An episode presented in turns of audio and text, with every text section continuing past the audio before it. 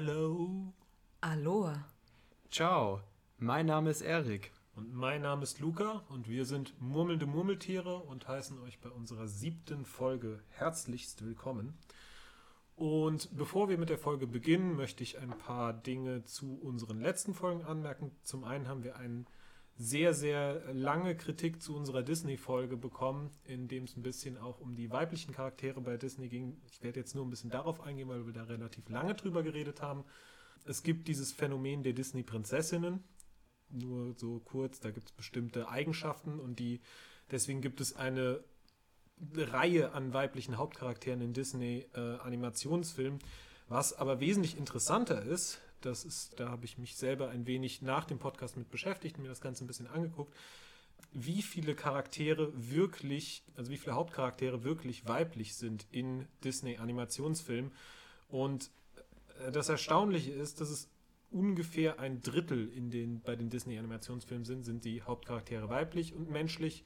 Bei ungefähr einem Drittel sind sie ähm, männlich und menschlich und das äh, restliche Drittel sind sie dann, ähm, haben wir tierische Protagonisten, wobei auch da der Großteil männlich ist. Das ist durchaus sehr interessant, weil wir ja davon ausgegangen, weil wir ja so gesagt haben, so ja, hey, in Disney-Filmen hat man sehr häufig weibliche Charaktere aber das zeigt nur mal wieder, wie groß der Anteil an männlichen Hauptcharakteren in der sonstigen Filmlandschaft ist, dass es einem als positiv auffällt, wenn 50, wenn es ungefähr 50-50 ist.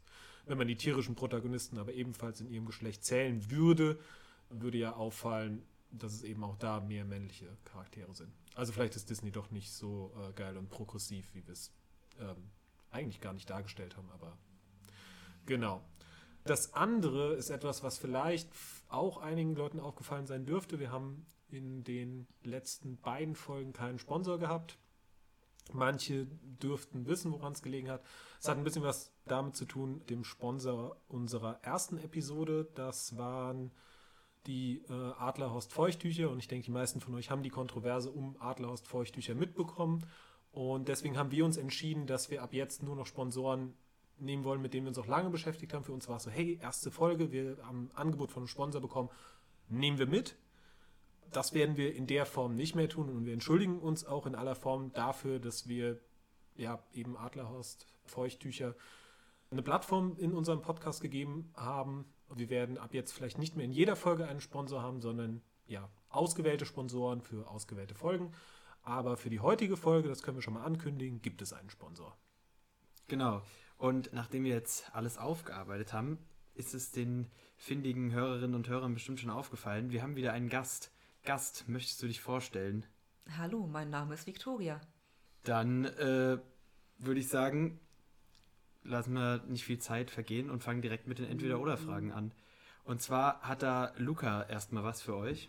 Genau, also die meisten von euch, die unserem Instagram-Account folgen, haben es vielleicht mitbekommen, dass wir mal wieder eine Entweder-Oder-Frage an die Community rausgeschickt haben. Und zum ersten Mal werden wir diese Entweder-Oder-Frage jetzt auch hier ausführlich oder mehr oder weniger ausführlich hier im Podcast behandeln. Denn äh, ich habe euch gefragt, ob ihr lieber auf einem Planeten, auf dem es nie regnet, oder auf einem Planeten, auf dem es immer regnet, leben würdet. Und die Ergebnisse dabei waren ziemlich eindeutig. Ähm, 29 Prozent der Menschen haben gesagt, wir würden gerne auf einem Planeten leben, auf dem es nie regnet. Und ganze 71 Prozent haben gesagt, sie würden lieber auf einem Planeten leben, auf dem es immer regnet.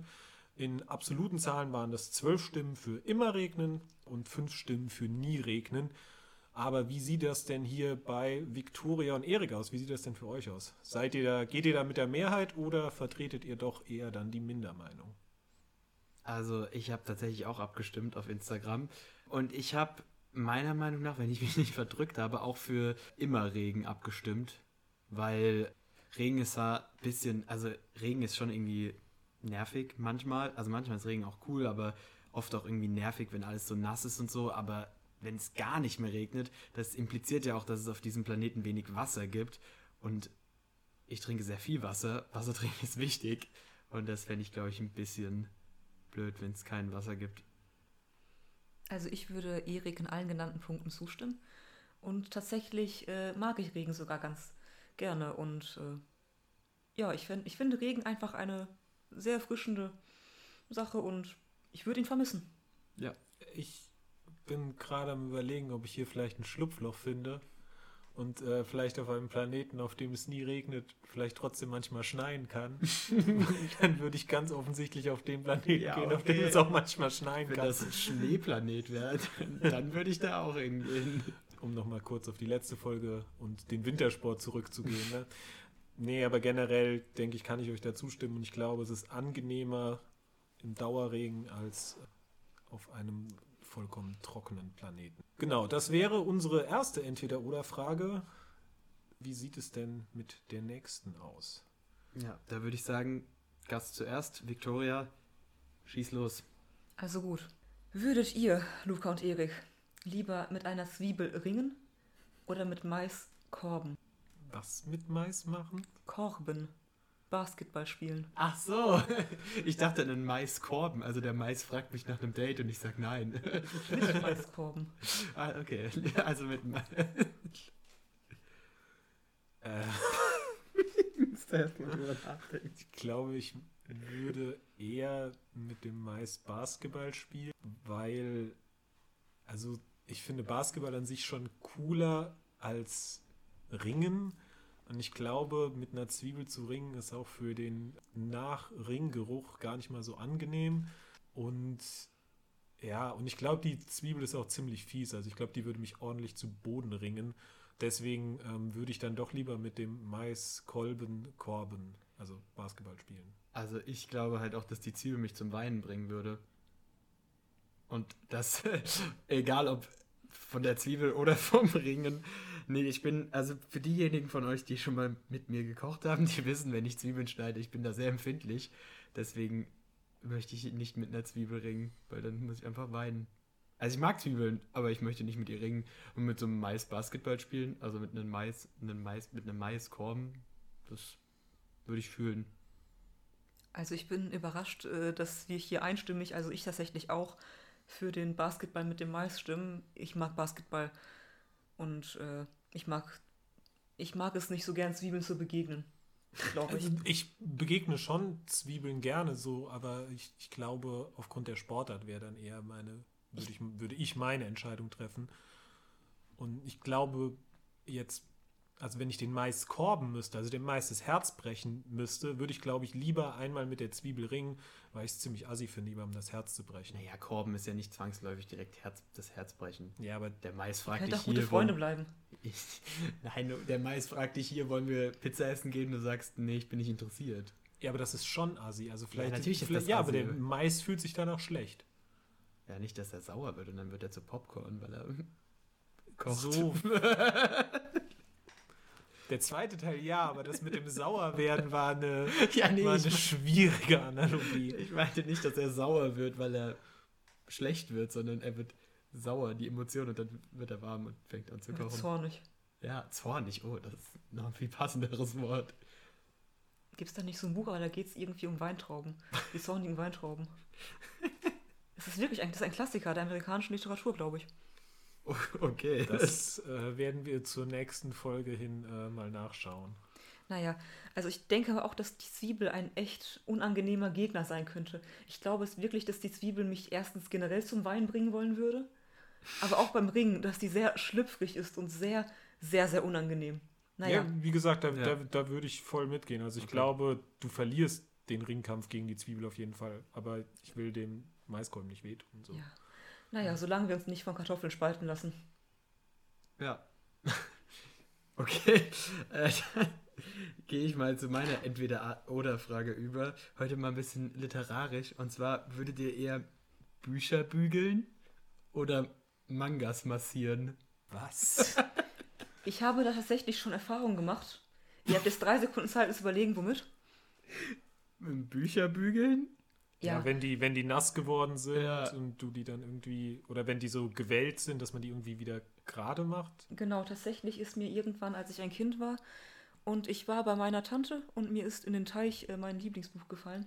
Und dann habe ich das rausgeholt und meine Mutter hat das in der Nacht, als ich geschlafen habe, für mich gebügelt. Jede Seite einzeln. Nice. Ja, ich glaube, ich würde auch eher das Buch bügeln, einfach aus dem Grund, dass es mir Also da erkenne ich noch einen Zweck hinter, wohingegen beim Manga massieren man mir vermutlich eher eine Art Fetisch unterstellen würde. Und also ich habe jetzt nichts prinzipiell gegen Mangas, aber ich habe jetzt auch nicht so viel für Mangas übrig. Das Ding ist aber, wenn du so ein Buch bügelst und du machst es falsch, dann fängt es halt an zu brennen. Ja, dann mache ich es halt mit einem Kackbuch. Ja, okay. Tetens oder so. Ja, okay. ja, und obwohl, wenn das Buch halt, wenn es jetzt nicht gerade irgendwie das wertvollste Buch in deinem Schrank ist, ist es nicht so schlimm, wenn es brennt, glaube ich. Ja, ich würde auch Bücher bügeln. Mangas massieren hat halt irgendwie zu dem, zu dem Wortwitz gepasst, aber Bücher bügeln. Oh, so einstimmig heute. Okay, übrigens, äh, die, die. Trauben des Zorns sind ein Roman aus dem Jahre 1939 über eine arbeitssuchende Migrantenfamilie während der Wir- Wirtschaftskrise im 21. Jahrhundert. Ich weiß jetzt nicht wirklich, wie sehr es dabei um Trauben geht, aber es gibt einen Roman namens Die Trauben des Zorns. Das ist deutlich deeper, als ich erwartet habe. Wer hat ihn nochmal geschrieben? Äh, keine Ahnung, warte, muss ich nochmal. Kann jemand anderes nachgucken? Ich stelle währenddessen meine Entweder-Oder-Frage. Denn meine Entweder-Oder-Frage verbindet die beiden Themen des heutigen Podcasts. Und zwar würde ich euch fragen, würdet ihr lieber mit Paul Atreides eine Woche nach Sandhausen reisen oder mit Leto Atreides eine Woche nach Wasserburg am Inn reisen? Gibt es diese Orte wirklich? Die beiden Orte gibt es wirklich und da ich mir gedacht habe, dass ihr vielleicht ein bisschen wissen wollt, so, was sind das für Orte, so Wasserburg äh, am Inn liegt in Bayern im Landkreis Rosenheim und hat 12.600 Einwohner und die haben eine relativ große Wikipedia-Seite, weil die haben schon viel zu bieten. Also die haben unter anderem das äh, Theater Wasserburg, dann haben sie auch die, die Stadtkapelle, die haben das Museum Wasserburg, wo Kunst- und kulturhistorische Ausstellungsstücke von der Spätgotik bis zum 19. Jahrhundert gezeigt werden, die städtische Sammlung Wasserburg aus fünf Jahrhunderten, die Galerie im Ganzerhaus, das Bierkellermuseum, die Wasserburger Bierkatakomben oder auch die äh, ehemalige Kneipp Kurstadt. Genau. Also ja, Wasserburg hat schon ein paar Sachen zu bieten, auch die auch die Rote Brücke, das Brucktor oder das Heiliggeistspital. Und auf der anderen Seite Sandhausen hat natürlich relativ bekannt den Fußball-Bundesliga-Zweitligisten SV Sandhausen zu bieten. Liegt im, äh, in Baden-Württemberg im Landkreis Rhein-Neckar-Kreis, hat 15.300 Einwohner, also durchaus eine ähnliche Größe, hat keine ganz, also hat auch eine relativ große, aber nicht ganz so große Wikipedia-Seite ja, und hat zu bieten so die alte Synagoge, die evangelische Christuskirche, das alte Rathaus, die St. Bartholomäuskirche und ja, vor allem Kirchen. Hm. Ja, also würdet ihr lieber eine Woche lang mit Paul Atreides in Sandhausen verbringen oder eine Woche lang mit Leto Atreides, dem ersten, in Wasserburg am Inn? Meine Antwort ist ziemlich eindeutig. Also zum einen spricht eindeutig für mich viel mehr für äh, Wasserburg, Wasserburg am Inn, als für Sandhausen. Und zum anderen glaube ich, dass es mit Leto Atreides einfach wesentlich angenehmer wäre. Ich glaube, er würde dafür sorgen, dass ich mich zumindest einigermaßen wohlfühle, während Paul Atreides mich wahrscheinlich unter Überwachung stellen würde und er würde mir nicht dieselbe Diplomatie entgegenbringen. Ja, erstmal ganz kurz. Die Trauben des Zorns ist von John Steinbeck, Steinbeck, weiß nicht genau, wie man den ausspricht. Zu der Entweder-Oder-Frage. Ich war tatsächlich schon mal in Sandhausen im Stadion auf einem Testspiel. Das heißt, also ich habe da nichts von den Kirchen gesehen, aber ich war schon mal in Sandhausen. In Wasserburg am Inn war ich noch nie. Und ich würde da mit Victoria mitgehen. Ich würde schon auch lieber mit Leto Atreides dahin gehen. Wir kommen ja später vielleicht noch dazu, zu diesen zwei Charakteren. Aber Paul Atreides, schwierige Persönlichkeit, sagen wir mal so viel. Deswegen würde ich auch nach Wasserburg am Inn. Ja, Wasserburg am Inn, so hieß es ja. Ja, ich müsste jetzt, um die Eindeutigkeit zerstören, müsste ich ja mit Paul nach Sandhausen. Aber ich möchte nicht mit Paul nach Sandhausen. und ich finde, die Argumente habt ihr schon sehr, sehr gut aufgezählt. Und deswegen schließe ich mich euch beiden da an und wir werden zu dritt mit Leto Atreides eine Woche lang. Dem ersten. Dem ersten eine Woche lang in Wasserburg am Inn verbringen. Yay. Ich freue mich schon. Nice. Und da können wir Basketball mit dem Maiskolben spielen. Und unsere Bücher bügeln. Ich, ich weiß nicht, ob. Ich glaube, ich würde gern lieber mehr von Wasserburg sehen. Aber ich würde auch jetzt nicht hinfahren, nur mit dem Mais Basketball zu spielen. ja, wo du gerade so schön angesprochen hast, dass du da hinfährst. Du bist ja auch heute mit einem ganz bestimmten äh, Hobby hier angekommen. Und es ist ja ein bisschen anders. Ich glaube, dein Hobby haben dürften die meisten HörerInnen des Podcasts in irgendeiner Form schon ausgeübt haben, oder? Ich würde sagen, auf jeden Fall. Also, um es aufzulösen, mein Hobby ist Reisen. Ja, viele Menschen haben nicht unbedingt die besten Möglichkeiten zum Reisen, aber ich denke, dass fast jeder von uns in irgendeiner Form Tourismus betrieben haben wird, ob es nun der Ausflug in die Nachbarstadt sei oder wirklich die Weltreise. Ja, dann würde ich einfach mal knallhart mit meiner ersten Frage, die ich habe, anfangen. Und zwar, du hast ja erzählt, dass du das Reisen dein Hobby ist und so. Wo warst du denn schon überall? ja, wo bist du schon hingereist? Ja, ähm, das waren natürlich jetzt mehrere Orte. Ich weiß nicht, ob sie mir jetzt alle direkt einfallen, aber hauptsächlich befinden sie sich auf dem europäischen Kontinent, einfach weil es eine bessere Erreichbarkeit hat und äh, besser bezahlbar ist für mich. Okay, aber du warst auch schon außerhalb von Europa? Ja, ich war aber noch niemals auf dem amerikanischen Kontinent und ich war noch nicht in Australien. Okay. Antarktis war ich auch nicht. okay. aber, aber ich würde mal ehrlich gesagt äh, gerne so ein, also ich bin kein Fan von Kreuzfahrten, aber so eine Mini-Kreuzfahrt so in die Antarktis würde ich schon mitnehmen. Mini-Kreuzfahrt in die Antarktis. nee, nee, das sind ja wirklich diese Forscherschiffe. Ach so, ja. Das nein. ist nicht mit Komfort verbunden, nicht mit Fuß auf dem Deck. Ja, ich fand es nur lustig, weil das so weit ist in die Antarktis und dann so Mini-Kreuzfahrt. Mini-Kreuzfahrt habe ich mir jetzt, keine Ahnung, von Hamburg nach ja. Bremen vorgestellt oder so. Die Mini-Kreuzfahrten laufen meistens dann von Patagonien aus. Ja, okay. Ja, cool auf jeden ja, Fall. Damit kommst du auch schon so ein bisschen in eine Region, wo ich mir auch eine Frage aufgeschrieben habe. Was ist denn deine Lieblingsart zu reisen? Also ich würde auf jeden Fall bevorzugen, ähm, in kulturreiche Regionen zu wandern. Sprich, ähm, auch Regionen, wo die Kultur als Anreiz geboten wird als Reisender.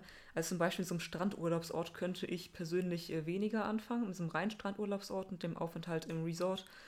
Ja, ich, ich mag es sehr gerne, Museen zu besuchen. Das ist für mich ein sehr wesentlicher Teil des Reisens, dass ich mich dort in Museen weiterbilde ein bisschen, dass ich aber auch von der örtlichen Architektur oder Natur mich beeindrucken lasse. Und natürlich auch vom Essen. Also vor, vor allem ist es Kultururlaub. Auch mit Theater, Oper besuchen. Okay, nice. Und wie würdest du sagen, was ja auch so zur Art des Reisens passt, was ist so dein Lieblingsreise-Fortbewegungsmittel? Also Zug, Auto, Flugzeug, Schiff? Ähm, ich besitze kein Auto und äh, meine Familie hat auch niemals, also meine nähere Familie hat niemals ein Auto besessen. Deswegen fahre ich schon seit äh, Kindesbeinen sehr, sehr viel Zug und ich mag es immer noch sehr, sehr gerne. Aber ich nehme auch so gut wie jede Gelegenheit beim Reisen mit, wenn ich von Ziel A nach Ziel B kommen möchte innerhalb meines Reiselandes mit dem Boot oder mit dem Schiff zu fahren. Ich, ich liebe es. Und dann kann ich da am Deck sitzen und stundenlang aufs Meer starren. Okay, ja, das ist, finde ich auch immer sehr cool. Also Meer ist sowieso was, was mich auch sehr fasziniert. Obwohl du ja jetzt eigentlich gesagt hast, dass für dich, also, nee, ich versuche ein bisschen die Frage anders anzusetzen. Du hast eben so ein bisschen erklärt, dass, du, dass dir Kultur sehr, sehr wichtig ist, also dass du wahrscheinlich auch lieber in eine Stadt gehst, wo ein bisschen was los ist. Also für dich wäre jetzt, wäre jetzt so ein richtiger Einsiedlerurlaub, wo du vielleicht auch, keine Ahnung, auch irgendwie mal in die Berge gehen würdest und mal zehn Tage in so einer Hütte bist, wo auch nichts drumherum ist, hätte das auch für dich einen Reiz? Oder ähm, ist es für dich wirklich wesentlich reizvoller und wichtiger, dass du eben ja in eine Stadt gehst, wo du auch was erleben kannst, wo halt, wo was geboten ist, wo du was besuchen kannst, wo du eben, wie ich gerade eben zum Beispiel Werbung für, für Wasserburg gemacht habe, wäre dir das wichtiger als jetzt die Landschaft, die vielleicht drumherum liegt? Landschaften sind für mich tatsächlich auch ein sehr großer Anreiz. Also ich würde, ähm, ich würde sagen, mein generelles Ziel beim Reisen, mein, der Anreiz fürs Reisen bei mir, ist es, neue Dinge zu sehen, neue Dinge zu erleben. Und das ist, ähm, das kann man nun mal besonders gut, wenn ein reiches Kulturangebot vorhanden ist, aber auch wenn da viel Natur ist. Und dann gucke ich mir eben mehrere Ortschaften an, mehrere Dinge. Das ist für mich auch eine sehr schöne Art des Urlaubs, aber eben etwas, wo ich etwas Neues sehe. Wenn ich mich zehn Tage lang am gleichen Strand aufhalte, würde ich mich schnell langweilen. Aber zum Beispiel so ein Urlaub in, im Hochgebirge und dort mache ich jeden Tag mal irgendwohin einen anderen Ausflug. Das wäre schon wieder etwas, was mich sehr reizen würde. Was ich auch äh, in Zukunft vorhabe. Ah, okay, wenn du schon die Zukunft ansprichst, passt das perfekt auf die Frage, die ich hier noch stehen habe. Dann stelle ich die nämlich jetzt. Du hast ja jetzt schon erzählt, wo du schon so überall warst, grob. Wo willst du denn noch hin? Also gibt es sowas, was du direkt geplant hast oder was, wo du sagst, das habe ich jetzt nicht direkt geplant, aber das ist was, was ich unbedingt mal sehen will? Also, ähm, was ich auf jeden Fall fest vorhabe jetzt für die nächste Zeit, wann es mir ermöglicht wird, ist zum Beispiel die Reise nach Peru. Da würde ich mich auch zum Beispiel etwas länger in den Anden aufhalten, wie ich das vorhin beschrieben hatte. Das wurde aufgrund von Corona abgeblasen und jetzt muss ich das äh, so bald wie möglich eigentlich nachholen, weil da auch so ein bisschen Investitionen dahinter stehen. Und ein Urlaub, den ich äh, definitiv irgendwann machen möchte, aber das ist in ziemlich ferner Zukunft wahrscheinlich. Ich würde gerne einmal die Panamerikaner Süd bereisen. Also quasi ähm, von Mittelamerika bis an die Spitze von Südamerika. Einmal quer durch. Aber das ist ein Urlaub, der sehr viel Zeit beanspruchen würde und natürlich entsprechende Ressourcen. Also da müsste ich schon ein bisschen für gearbeitet haben.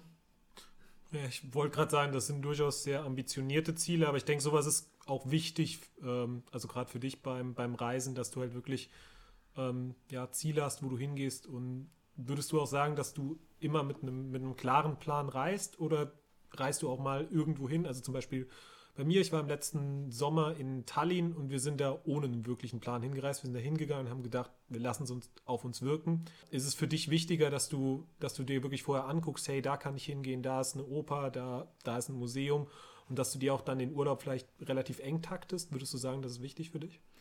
Ja, ich reise definitiv mit einem äh, gut recherchierten Reiseplan.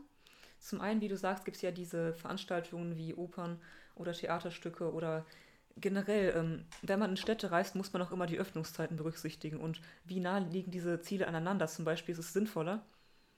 Nehmen wir mal zum Beispiel italienische Städte, wo häufig die Sehenswürdigkeiten sehr weit im Voraus ausgebucht sind. Da muss ich zum Beispiel wissen, dass ich zu der und der Uhrzeit in dem und dem Museum sein möchte. Und dann entsprechend versuche ich das halt so zu takten, dass ich an dem Tag im Museum bin, wo auch die umliegenden Sehenswürdigkeiten geöffnet haben, wo ich alles gut erreichen kann also vor allem in Städten finde ich das äh, durchaus wichtig, gut zu planen.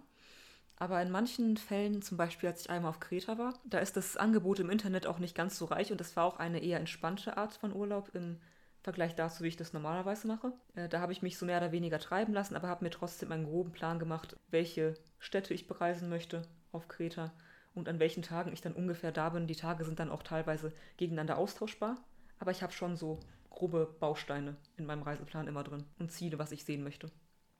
Okay, nice. Das wäre tatsächlich auch meine, eine von meinen Fragen gewesen.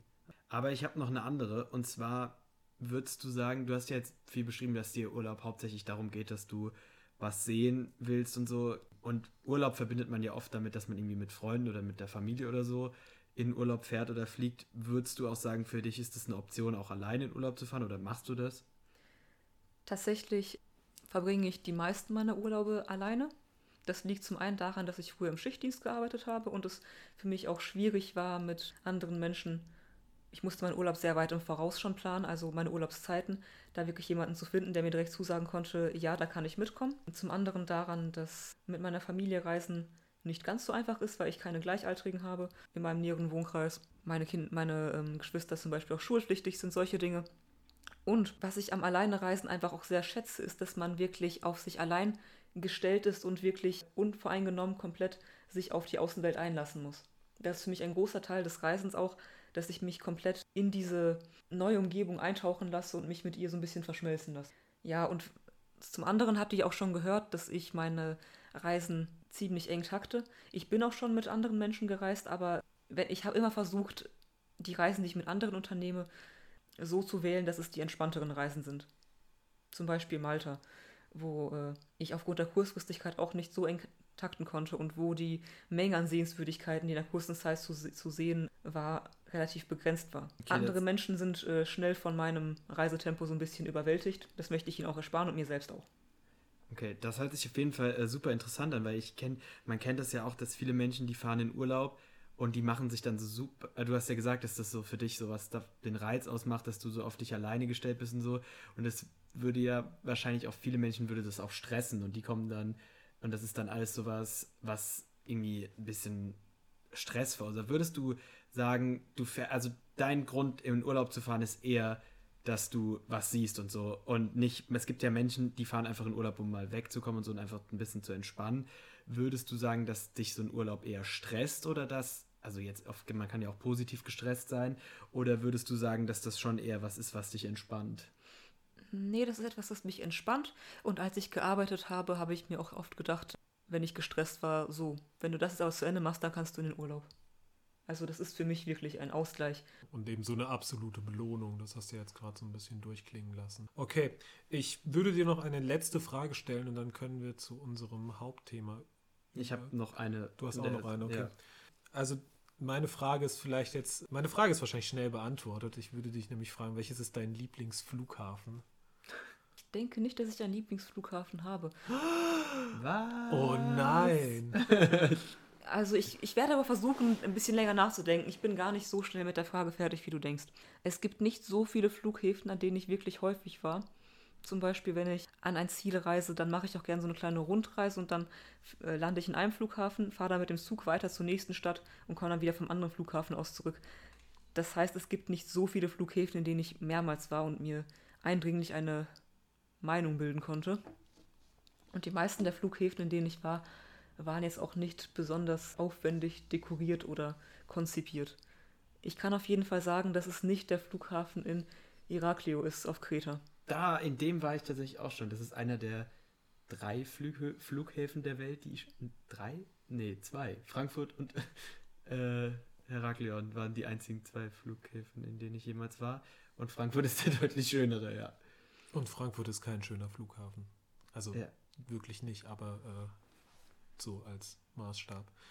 Äh, ja, dann möchte ich mich kurz einmischen, weil ich möchte natürlich meinen absoluten Lieblingsflughafen vorstellen, möchte hier mal eine Lanze für Singapur brechen, welcher für mich einfach auch so ein ganz, ganz tolles Ambiente hat. Und ich bin, also ich zum Beispiel, ich bin ein sehr, sehr großer Fan von Flughäfen oder ich habe früher es auch total geliebt, wenn irgendwie wenn irgendwie im Sommer, ich hatte das Fenster auf Kipp und also ich war schon relativ weit von der Bahnstrecke entfernt, aber wenn man so im Hintergrund einen Zug gehört hat oder ich gehe auf den Flughafen, weil das so dieses Gefühl gibt, so ja, man kann weg, man kann wegreisen so und ich finde, das ist ein total tolles Gefühl. Und ja, Singapur hat einfach so dieses, ja, dieses sehr große, aber trotzdem finde ich nicht übertrieben stressige, bis auf den einen Teppich. Ja, ich, ich breche hier eine Lanze für Singapur. Singapur ist mein Lieblingsflughafen. Okay. Ich habe jetzt auch noch ein bisschen länger nachgedacht darüber, welche Flughäfen auf mich einen Eindruck hinterlassen haben und ich würde sagen, den meisten Eindruck hat auf mich der Flughafen von Neapel hinterlassen, einfach weil es auch eine sehr schöne Kulisse ist, wenn man anreist und dann direkt den Vesuv im Hintergrund sieht. Oh ja, das ist auch Das cool. fand ich äh, sehr, sehr beeindruckend. Ich war, mir ist gerade eingefallen, ich war doch noch an einem Flughafen und zwar in Bergamo. Da bin ich aber nicht weggeflogen, sondern da war ich einfach so. Und in Bergamo, das, die Stadt liegt am Rande der Toskana und am Rande der Alpen und dann ist das die Alpen hören auf und dann hat man halt diese Ebene, die wirklich relativ flach ist und da ist der Flughafen und es sieht super cool aus, wie da die ähm, Flugzeuge wegfliegen und da ist auch ein Einkaufszentrum in dem Flughafen und in dem war ich drin, deswegen habe ich da auch das gesehen. Ich mag das nämlich auch total gerne, wie Luca du das beschrieben hast, dass man im Flughafen sitzt und die Flugzeuge wegfliegen sieht. Das haben wir früher habe ich das mit meiner Familie oft gemacht, wenn schlechtes Wetter war, sind wir nach Frankfurt gefahren, haben uns in McDonald's gesetzt und haben ähm, Flugzeugen zugeguckt. Aber ähm, wir schweifen ab. Ich komme zur letzten Frage, bevor wir dann ins unser gemeinsames Thema starten können. Und zwar, Victoria, was würdest du sagen, war deine bisher schönste bzw. interessanteste Reise? Ich glaube, die Reise, die für mich am äh, schönsten war, das war die Reise, die ich unmittelbar vor meinem Studiumsantritt gemacht habe. Ich habe damals nicht gewusst, dass meine letzte Reise vor Studiumsantritt sein wird. Das war eine Rundreise in Italien. Da habe ich mich zwei Wochen lang aufgehalten, habe in Rom angefangen, bin dann über Florenz und Venedig äh, schließlich nach Mailand gekommen und habe hier und da wieder einen Abstecher gemacht. Das war eine sehr schöne Reise für mich, ja.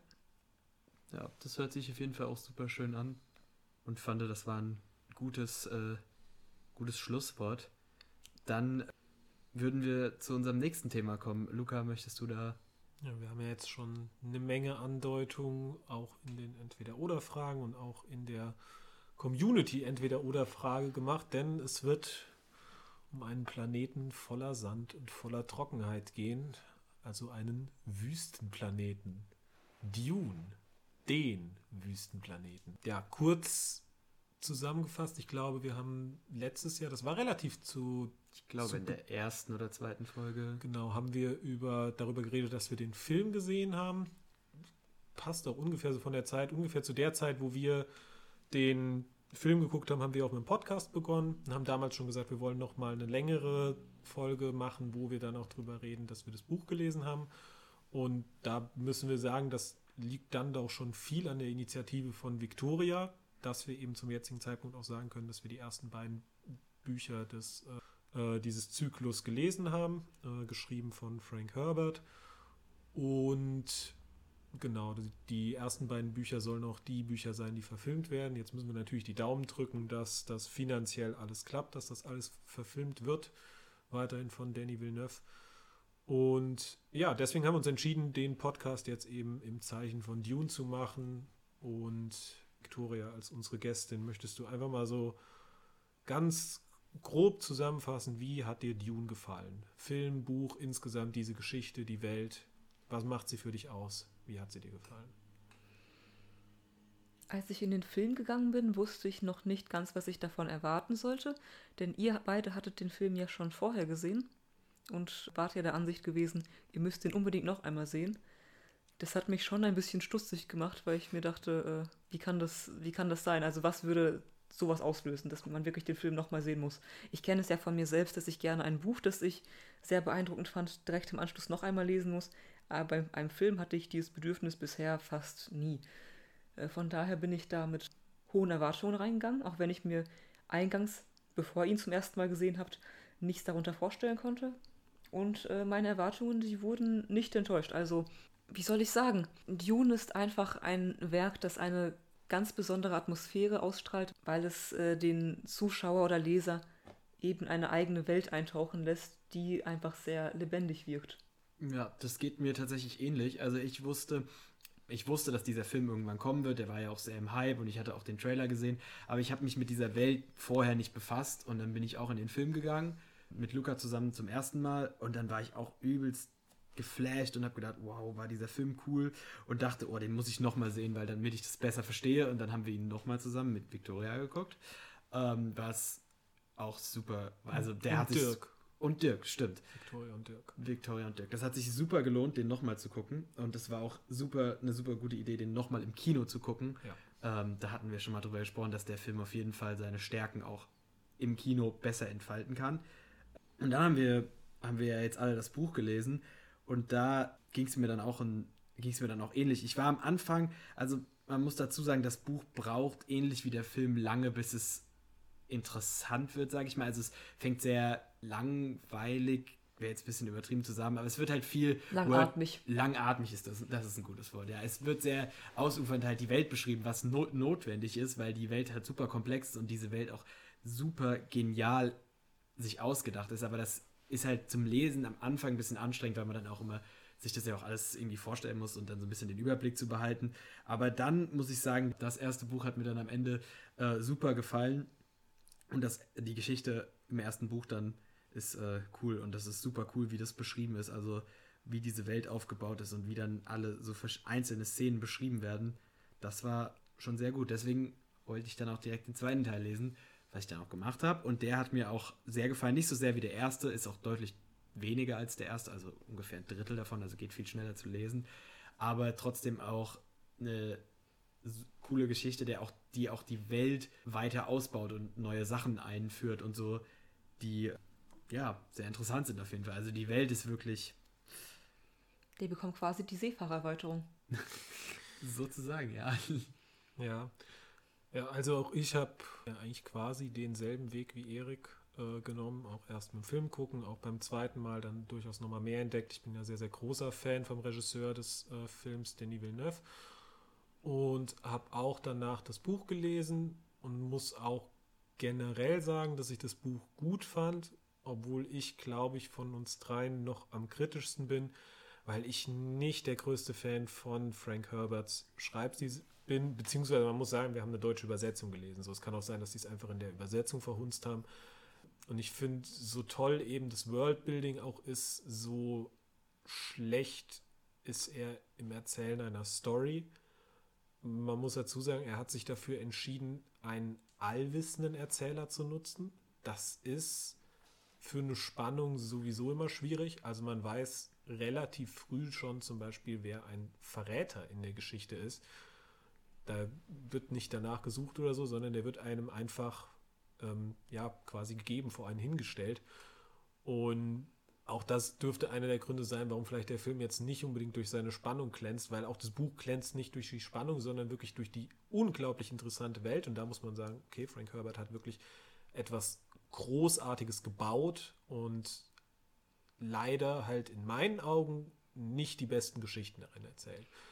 Und auch beim, also ich muss auch sagen, nach dem zweiten Buch, ich werde keinen weiteren Teil lesen, weil ich gemerkt habe, ich habe beim Lesen nicht den übermäßigen Spaß. Und aber wie gesagt, da gehen ja unsere Meinungen durchaus auch ein bisschen auseinander. Und bei mir hat, glaube ich, auch sehr, sehr viel mit dem Hauptcharakter zu tun. Darf ich vorher noch etwas zu Frank Herberts Erzählstil sagen nochmal? Du darfst alles sagen. Ich würde dir auf jeden Fall auch zustimmen, dass sein Erzählstil nicht äh, sonderlich äh, spannungsreich ist. Man muss wirklich sagen, es ist langatmig und er hat sich auch äh, im Vergleich zu den äh, ersten Kapiteln doch verbessert, aber behält einige besondere Merkmale bei, wie zum Beispiel den allwissenden Erzähler oder seine ähm, vermutlich berühmt berüchtigt wenig Sinn ergebenden Dialoge. Vor allem oh, im zweiten Buch. Oh, die Dialoge sind wirklich das wollte ich auch ansprechen. teilweise. Ich habe immer gedacht, ich bin zu blöd, um die zu verstehen und habe mich manchmal, ich weiß nicht, ob das euch auch so geht beim Lesen, dass man manchmal denkt, man denkt nicht genug nach beim Lesen, sondern man liest einfach so vor sich hin und dann dachte ich so, hä, habe ich das jetzt nicht verstanden? Dann habe ich es nochmal gelesen und ich dachte so, was will er mir erzählen? Also um kurz für die, die das Buch nicht gelesen haben, im zweiten Teil, also vor allem im zweiten Teil ist mir aufgefallen, im ersten glaube ich gar nicht so sehr, gibt es unfassbar viele Dialoge. Also das ganze Buch besteht eigentlich nur aus mhm. Dialogen, mhm. die einfach, da reden zwei Personen einfach aneinander vorbei meistens und reden irgendwelche philosophischen Weissagen. aber so pseudophilosophisch ja. teilweise und es ist so, oh, es ist teilweise dann sehr anstrengend zu lesen und ja, dieses aneinander, aneinander vorbeireden. Ich finde es total gut, dass du das angesprochen hast mit den Dialogen, Victoria, weil Dialoge sind nicht seine Stärke. Dialoge sind nicht seine Stärke und Spannung ist nicht seine Stärke. Die Welt ist absolut seine Stärke, aber wirklich ja. diese, diese Dialoge. Und ich muss ganz ehrlich sagen, mich hat es manchmal rausgebracht und für mich war es so, ja, ich will es gelesen haben, auch weil die Filme, äh, weil ich dann den Vergleich zu den Filmen ziehen will, aber mehr brauche ich nicht. Und das ist total schade, weil die Welt ist total großartig, aber die Geschichten, die er in der Welt erzählt, sind für mich, oh, nee, ist, ist nicht meins. Ja, aber ich würde zu seinem Stil auch dazu sagen, ähm, an alle von euch Zuhörern und Zuh Zuhörerinnen, die möglicherweise ähm, nicht viel Literatur derzeit oder vielleicht noch früherer Zeit gelesen haben, wo es ja doch häufig so ist, dass man sich fühlt, als würde man nicht genug nachdenken. Zumindest häufiger als bei moderner Literatur, würde ich behaupten. Der Film, der macht es euch da um einiges leichter. Der Film, der hat nämlich äh, schon ein bisschen mehr narratives Konzept, dass ein Zuschauer auch dranbleiben kann. Und der Film baut auch bestimmte Elemente ein, Spannungselemente oder enthält eine bestimmte Informationen vor, die im Buch sofort genannt werden, was dazu beiträgt, dass es einfach sehr viel organischer wird und leichter zu verfolgen. Ich muss aber auch dazu sagen, um Frank Herbert ein bisschen zu entschuldigen, dieser, dieses Narrativ, dass man immer Bescheid weiß, was, äh, was passieren wird, dass nicht wirklich Spannung entsteht und dass man einfach nur dem Ablauf der Dinge zusehen muss, das hat ja auch schon, naja, gewisse Parallelen zu der Sichtweise des Hauptcharakters. Es ist nicht ganz ohne Sinn. Also das hat auf jeden Fall seine Gründe und ich bin mir auch ganz sicher, dass, also Frank Herbert hat sich auch bei den Sachen, die er geschrieben hat, auf jeden Fall Gedanken gemacht. Also es ist nicht so, der hat da irgendwas hingekritzelt und ich sitze davor, lese es und denke so, oh, absolut sinnlos, was labert der für einen Blödsinn. Nee, ich sitze da schon davor, so, ich weiß, warum er es gemacht hat, aber ich finde es in dem Fall nicht die beste Lösung, um mich beim Lesen dran zu behalten. So. Und da finde ich, für mich hat es auch der Film, finde die filmische Adaption angenehmer als das Buch. Und das ist einer der wenigen Fälle, wo ich wirklich empfehlen würde, zuerst den Film zu schauen, dann das Buch. Also ich fand es jetzt auch nicht schlimm, zuerst den Film gesehen zu haben und finde auch, ähm, wenn ich zuerst das Buch gelesen hätte, hätte ich mich das habe ich direkt nach dem Lesen gedacht, hätte ich mich übel aufgeregt, weil das Buch, also der, der Film verfilmt die erste Hälfte ziemlich genau, ein bisschen mehr als des Buches und das ist der langweilige Teil des Buches. Also das Buch wird spannend ungefähr ab dem Moment, wo der Film aufhört. Und das ist irgendwie, da hätte ich mich super aufgeregt, wenn ich im Kino gesessen hätte. Ich habe sowieso schon gedacht, oh, die Geschichte ist auf einmal vorbei, bevor sie überhaupt angefangen hat. Und wenn man das Buch liest, fällt einem das noch viel mehr auf, weil dann denkt man so, ah ja, hier ist der Film vorbei. Und dann liest man zwei, drei Kapitel weiter und so, oh, oh, jetzt wird's interessant. So, jetzt, also ich freue mich super auf diesen zweiten Teil, weil das dann super, da gibt's super coole Szenen, zum, also wie Paul und Lady Jessica dann bei den Fremen sind und so, da habe ich mich, das sind super coole Sachen, die auch super cool beschrieben sind. Also ich finde zum Beispiel. Ach ja, werden wir irgendwann ein Spoiler-Warning aussprechen? Doch, das ist ein generelles, also so, das, ich glaube, wir haben es irgendwann mal gesagt, dass generell, wenn wir über in diesen langen Themen über irgendwelche Sachen reden, dass wir spoilern werden. Und damit müssen die Leute leben so. Also du kannst gerne spoilern. Ja, Alles deswegen klar. spoilere ich jetzt auch ein bisschen. Genau, es gibt eine Szene im, im Buch, in der Paul und ähm, Lady Jessica so bei den, also Paul und seine Mutter bei den Fremen so aufgenommen werden und an so einem Fest teilnehmen. Und an, bei diesem Fest bekommt Jessica eine spezielle Form von dem Spice, also von der Droge, in dem, um die es überhaupt der Hauptkernpunkt dieses Buches geht. Und dann hat sie so eine so, so, eine Drogenerfahrung mit ihrer ungeborenen Tochter und die ist so unfassbar gut beschrieben und ich war das, das also die Szene fand ich so, dass man auf so eine Idee Also die Erfahrung, nicht die Tochter. Ja. ja, weil die Tochter wird im zweiten Band. Äh ja, die, genau. Also die Tochter ist da noch nicht geboren, die ist nicht noch ein Embryo. Aber die wird diese, wie diese Szene und diese Erfahrung beschrieben wird, das fand ich wirklich super cool und ich bin wirklich, wirklich gespannt, wie das umgesetzt wird. Es gibt ja schon, das ist ja nicht die erste Verfilmung und es gibt ja eine relativ bekannte Verfilmung aus 1970, 80 irgendwann darum von, von David Lynch. Von David Lynch ja. Und ähm, in die habe ich mal so, die gibt es auf YouTube und da habe ich kurz mal so durchge durchgeguckt und habe mir diese Szene angeguckt und da ist die sehr, sehr komisch umgesetzt, weil der Film damit arbeitet. Also das Buch arbeitet sehr viel mit inneren Gedanken, wie viele Bücher, und da es ein allwissender Erzähler ist, hat man innere Gedanken von allen Charakteren. Und dieser Film setzt das um, indem er die Leute flüstern lässt. Also man hat die Stimme, die nachträglich über das, über das Gespielte drüber gesprochen ist. Das heißt, Paul sitzt da und dann hört man Pauls Stimme flüstern, wie er denkt, oh, jetzt müsst ihr, oh, wie ich diesen Sandwurm wohl reiten werde. Also das wie im Theater eigentlich. Ja, wenn da jemand zum Zuschauer spricht. Ja, genau, aber man, man sieht halt einfach, man hört einfach nur so eine flüsternde Stimme des Schauspielers. Also ich habe nur die deutsche Synchro gesprochen, dann hört man des Synchronsprechers, aber das ist super komisch. Ich hoffe nicht, dass sie das so, also das haben sie bis jetzt auch nicht gemacht. Aber deswegen bin ich sehr gespannt, wie sie diese Szene umsetzen Habt werden. ihr beiden vor, diesen Film jemals zu sehen? Den Lynch-Film? Also mich reizt er nicht, muss ich ehrlicherweise sagen. Und das, dazu kommt, dass ich sowieso kein besonders großer Fan bin von äh, David Lynch-Sachen.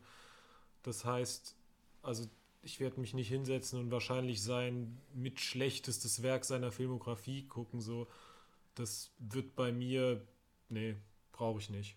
Also ich glaube, das bisschen durchgesäppt, was ich habe, hat mir gereicht. Aber ich könnte, also es wird mich jetzt nicht umbringen, den zu gucken. So ist es nicht. Aber ähm, das Buch hat, also der Film ändert auch das Ende auf eine ganz abstruse Art und Weise. Das möchte ich jetzt das erzähle ich jetzt nicht, aber das ist ganz, ganz komisch, wie, das, wie der Film das, das Ende des Buches verändert. Ist zwar genauso abrupt, das fand ich auch ein bisschen komisch im ersten Buch. Also es ist cool irgendwie, aber man ist immer genervt von Cliffhangern. Und das Buch endet einfach mitten in der Szene sozusagen. Es ist einfach auf einmal vorbei. Ach, ich fand es nicht so schlimm, das Ende des ersten Buches. Ja. Es war schon ziemlich offen, aber dadurch, dass man ungefähr wusste, was danach passiert, fand ich es kein besonders starker Cliffhanger. Genau, man mhm. konnte sich vorstellen, was passiert. Aber es war überraschend. Also genau. einfach so dieser Moment war so überraschend, weil halt, also ich fand ich es nicht schlimm, dass es so geendet hat, aber es kam sehr ich, schnell. Genau und genau. es war so sehr so oh zu, zu Ende. Also vor allem, weil man sich halt teilweise gerade so durch den ersten Teil des ersten Buches durchaus ein bisschen durch, also das ist kein, kein reines Vergnügungslesen, sondern das ist auch durchaus ein Erarbeiten. Nee, das ist eine Wanderung durch den Sandsturm. Ja, Das ist wirklich eine Wanderung durch Genau. den Sandsturm. Und dann das Ende, nicht nur die, die letzte Szene, sondern auch vorher schon die große Schlacht sozusagen, die ist auch, die wird nur angedeutet. Also die wird gar nicht richtig beschrieben. Das fand ich auch ein bisschen komisch, weil alles vorher so wirklich langsam aufgebaut wurde, was okay ist, so, ich wollte ja wissen, aber dann fand ich das Ende dann dementsprechend ein bisschen schnell und das Ding ist im ersten Buch, das ist ein sehr dickes Buch, es hat ungefähr 900 Seiten, aber die, die Story an sich hat nur so 700 Seiten, weil da noch ein relativ langer Anhang kommt, in dem die Welt nochmal genauer erklärt wird, so eine Art Wörterbuch drin ist und so und deswegen habe ich wirklich erwartet, als diese Szene fertig war, dass ich jetzt umblättere und noch irgendwie Epilog oder sowas lese, so, weil das ist in einem Buch eigentlich so, ich, aber wahrscheinlich hat er schon sehr stark im Hinterkopf gehabt. Also ich gehe davon aus, dass er schon geplant hat, direkt den zweiten Teil hinterher zu schreiben, weil sonst hätte diesem Buch irgendwie Ja. so ein Epilog gefehlt und das und das passiert danach. Das wird dann am Anfang vom zweiten Buch, wird dann erklärt, weil das zweite Buch spielt zwölf Jahre später, glaube ich. Und dann wird erklärt, was die letzten zwölf Jahre passiert ist, was dieser Epilog, was diesen Epilog quasi ersetzt. Aber ich war super überrascht und dachte so, okay. Du hast ja vorhin die äh, bewaffneten Auseinandersetzungen erwähnt. Man muss auch dazu sagen, Frank Herbert beschreibt generell nicht wirklich viel Massenauseinandersetzungen. So ein Zweikampf, den schreibt er schon ab und zu mal, aber größere Kämpfe mit mehreren Teilnehmern macht er einfach nicht. Vielleicht ist es eine noch größere Schwäche als seine Dialoge und von daher gewinnen wir da im Film auch noch mehr, weil der Film eben das, was im Buch ungeschehen und halt nur ge- mitgedacht bleibt, er macht es eben wirklich. Oh ja, da freue ich mich sehr drauf. Man muss aber auch einfach dazu sagen, also Schlachten zu schreiben ist super, super undankbar. Absolut. Also die meisten Bücher, in denen Schlachten geschrieben werden, also sind entweder sehr langweilig, weil halt äh, aus dem Zelt des Kommandos beschrieben wird, wie einzelne Einheiten vorrücken oder so, oder man geht halt über Einzelschicksale und du verfolgst den einen bei den Bogenschützen und den anderen bei der, bei der Infanterie oder so. Ich fand die Aragon-Schlachten gut. Ah, Das weiß ich jetzt aus dem Kopf nicht, aber also Schlachten sind insgesamt eher relativ undankbar zu schreiben und Frank Herbert denkt sich dann einfach, okay, dann mache ich es halt gar nicht. Genau. Frank Herbert sagt lieber einfach am Ende, wie viele gestorben sind. Ist ja eh das Gleiche. Ja. Vor allem, wenn dann Zahlen genannt werden. Ja. ja, ich fand aber auch zum Beispiel im ersten Teil, der Angriff auf die Stadt, der wird im Buch auch wirklich eher nur angedeutet und das war eine der besten Szenen des Die Films, ist wenn nicht vielleicht die beste Szene des Films. Und deswegen freue ich mich noch umso sehr, wenn diese letzte Schlacht, die eigentlich noch mal mehr Ausmaß und Ja. so hat, wenn die so verfilmt wird, ähm, das fände ich auch super krass. Und äh, Victoria, du hast angesprochen, die, die Zweikämpfe, also mir fallen jetzt gerade zwei Zweikämpfe ein, einmal den mit Paul und dem, ah, dem Fremen, den, ich weiß gerade seinen Namen nicht. Ich überlege gerade auch. Jarmis. Jarmis. Jarmis, genau. Die ist eigentlich ganz cool beschrieben, Ja. obwohl die im Film auch super gut umgesetzt ist. Und dann die zweite Schlacht, äh, die, der zweite Zweikampf ganz am Ende des Buches mit Fate. Mhm. Der bin ich mal gespannt, wie die den umsetzen, weil sie den Charakter auch im ersten Film noch nicht eingeführt haben. Aber Ich Ähm, stelle mir äh, den Fate gerade einfach nur mit dem Kostümdesign vor aus dem Jodorowsky-Film. Ich bekomme es nicht mehr aus dem Kopf weg. sei froh, dass du nicht das aus dem Lynch-Film im Kopf hast, weil da trägt er einfach nur eine Unterhose in einer Szene. Aber so eine, so eine abgespacede mit Flügeln. Das ist übrigens auch eine große Empfehlung, die Dokumentation zu äh, Alejandro Jodorowskis Dune. Also gutes, also ich glaube, es ist gut, dass der Film nicht entstanden ist, aber also Eine wahnsinnige kreative Energie. Ja, und unglaublich, also so, ja, ich finde, man sollte einen Spielfilm darüber drehen, allein wie er sich sein Team zusammenstellt, mit Leuten wie Salvador Dali und ich glaube, Der bestbezahlteste Schauspieler. ja, und ich, ich glaube, Mick Jagger wollte er sich auch holen oder so. Also so, es ist so durchgeknallt, aber unglaublich äh, geniale Dokumentation. Der Film ist zwar nie entstanden, aber er hat sehr viele äh, spätere Werke beeinflusst. Als du vorhin die, ähm, diese eine Gruppen-Ekstase-Szene beschrieben hast, musste ich tatsächlich erstmal äh, ganz reflektorisch an die Szene aus dem zweiten Teil von Matrix denken. Ja, der zweite Teil von Matrix ist auf gar keinen Fall ein guter Film, aber Ja. ich glaube tatsächlich, dass diese Szene die tatsächlich von der Siege-Orgie beeinflusst ist. Das habe ich mir, als ich. Ich habe Matrix auch letztes Jahr irgendwann das erste Mal gesehen, auch alle drei. Also alle drei, die bis dahin erschienen waren, den vierten habe ich nicht gesehen. Und das habe ich mir dann rückblickend, nachdem ich das Buch gelesen habe, habe ich mir das auch gedacht. Aber ähm, nochmal zu dir, Luca, wo du eben Mick Jagger angesprochen hast wo, und ich habe eben Fate äh, Rauter angesprochen. Ich wusste, es war irgendjemand Berühmtes. Er wird von Sting gespielt in dem David Lynch-Film. und äh, das ist. und ja.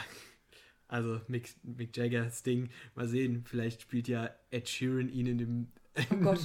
in dem neuen Film. Oh. Wird er nicht auch. Nein, der Imperator wird rothaarig beschrieben. Die, Ba- Der Imperator ist bitte nicht Ed Sheeran. Die, der ist rothaarig. Deswegen habe ich gerade dran gedacht, die Harkonnens sind aber in dem Lynch-Film alle rothaarig, obwohl das im Buch nicht beschrieben Im Buch wird. sind sie schwarzhaarig bis glatz. Ja, bis genau. Der köpfig. Baron hat eine Glatze. Also das. Hat der Baron im Buch auch eine Glatze? Ich glaube ja. Er ist auf jeden Fall fett. Das wird sehr Die neigen zur äh, zur Übergewichtigkeit. ja. Genau, und das ist bei Fate nicht so der Fall. Fate ist nämlich äh, sehr trainiert. Er vermeidet es aktiv, seinem Genau, deswegen fettleibigen kann er Schicksal zu perfekt begegnen. von Sting verkörpert werden. Oder von Ed Sheeran. Nein, äh, nee, aber Ja. Ich weiß nicht, ob, ob Ed Sheeran diese Energie hat, die notwendig ist, um. ich glaube auch nicht mal, das war eher so als Scherz gemeint, weil wir es von berühmten Musikern der Zeit hatten. Ja. Ich würde jetzt hier kurz unterbrechen, um ein Wort von unserem Sponsor einzulegen, denn wir haben bei der heutigen Episode haben wir wieder einen Sponsor, der sich auch thematisch sehr, sehr gut äh, heute hier hinpasst. Denn unser heutiger Sponsor ist Band. Für die von euch, die Band nicht kennen, das Ganze steht für bunter Sand. Und das, ja, wenn es euch geht wie Paul Atreides und ihr auf einem großen Wüstenplaneten lebt, wo rund um euch herum nur dieser gelbe Sand ist, dann könnte es sein, dass das ein bisschen langweilig ist. Und dafür gibt es Band, weil Band verkauft euch bunten Sand, mit dem ihr euch eure Wüste ein bisschen schöner machen könnt. Und vielleicht, wenn das nächste Mal ein, ja, ein Verdurstender sich durch eure Wüste schleppt, dann sieht er vielleicht diesen schönen blauen Sand da, eine Stelle blauen Sandes und denkt sich, hey, da gibt es was zu trinken, aber es ist nur Sand. Dafür gibt es Band. Das Auch ist ziemlich ich, asozial. Ich musste gerade an einen, einen Urlaub denken, den ich als Kind hatte, wo ich als Kind mitgenommen wurde nach Ägypten.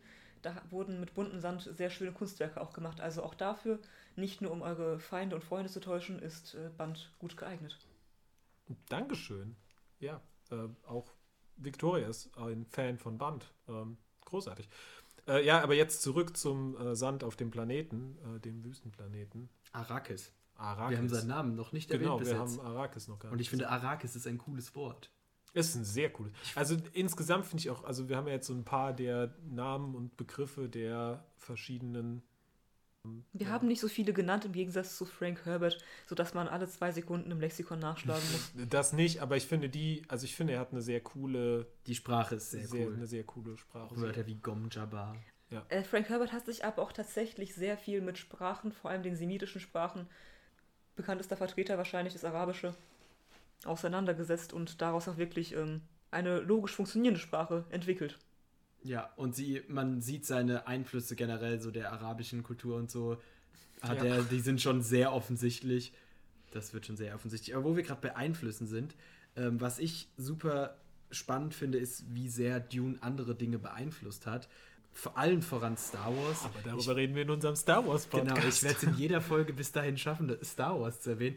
Aber ich finde, ich, je, je häufig, also ich bin ja, kenne mich sehr gut mit Star Wars aus und je länger ich Dune gelesen habe, merke ich immer wieder, mir kamen so Sachen so bekannt vor, weil sie aus Star Wars waren.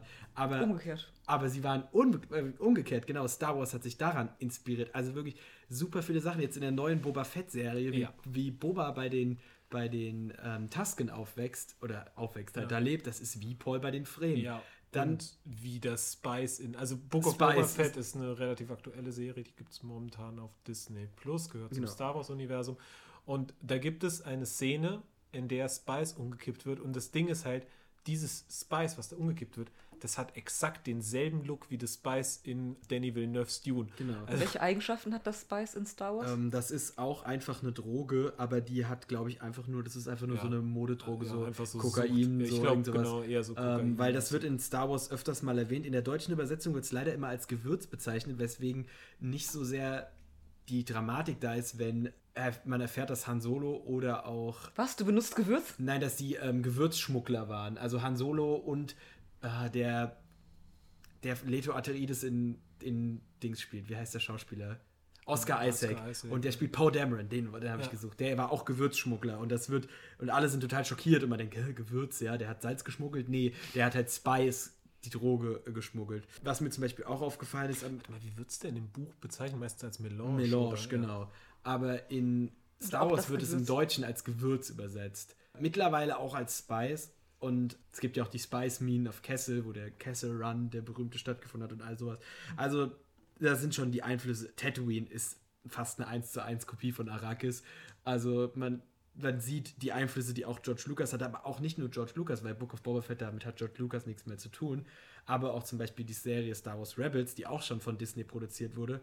Da gibt es einen Charakter, der heißt äh, Kanan Jarrus Caleb Dume übrigens, was auch sehr nach Dune klingt, ist sein richtiger Name, der auch ähm, später, also später am Ende der Serie, Spoiler für alle, die sie nicht gesehen haben und noch sehen wollen, erblindet. Und das geht ähnlich so wie im zweiten Teil von Dune. Das hat mich super daran erinnert, weil auch Paul erblindet am Ende von zum zweiten Teil von Dune, kann aber dann trotzdem durch seine hellseherischen Fähigkeiten noch sehen und ähnlich geht es Kanan Jarrus, der durch die Macht sehen kann. Also das ist wirklich, man sieht, also die Einflüsse sind nicht zu übersehen.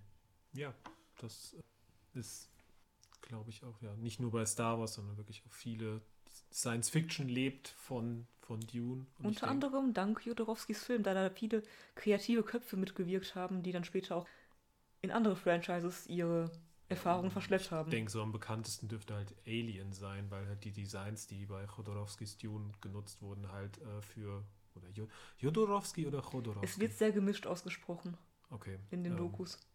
Ich, ich weiß nicht, wie er selbst sich bezeichnet. Nee, weiß ich, weiß ich leider auch nicht. Ja, aber die, die Einflüsse sind, sind ganz großartig und deswegen ist es auch, also auch wenn ich zum Beispiel sagen würde, ich bin jetzt von den Büchern nicht der allergrößte Fan, würde ich schon empfehlen, vielleicht nachdem man den Film gesehen hat, den Villeneuve-Film, würde ich schon empfehlen, sie mal zu lesen. Auch weil man dann eben bei super vielen Dingen so sieht, so, boah, also ist, Frank Herbert ist ein Visionär und sehr viele haben von seinen Visionen profitiert. Sehr, sehr viele Menschen haben von seinen Visionen profitiert. Ich würde auch sagen, also der Film ist eine absolute Empfehlung, würde ich sagen. Das haben wir ja schon öfters gesagt. Aber das Buch, vor allem für Menschen, die gerne lesen, würde ich sagen, ist das was, was man und die auch, also wenn ich, wenn mich Science Fiction nicht, nicht interessiert, dann ist es vielleicht nicht so meins, aber wenn ich interessiert bin, was in so die Richtung, wenn ich Star Wars zum Beispiel gut finde oder so, dann würde ich das schon auch empfehlen. Es ist, es ist ein bisschen Arbeit, kann man so eigentlich sagen. Es ist ein dickes Buch und es ist manchmal schwierig zu lesen, aber es macht dann im Endeffekt doch auch Spaß und es ist auch irgendwie und es ist auch interessant. Also mhm. ich fand es hat Spaß gemacht zu lesen. Ich würde sagen, wer nicht viel Erfahrung mit, äh, mit Lesen älterer Literatur hat, sollte auf jeden Fall zuerst das Buch, ähm, den Film schauen, bevor er das Buch liest. Und ähm, falls man den Film etwas zu langatmig fand, sollte man das Buch, äh, finde ich, sein lassen. Aber wer den Film schätzen gelernt hat, der wird auch mit dem Buch etwas anfangen können.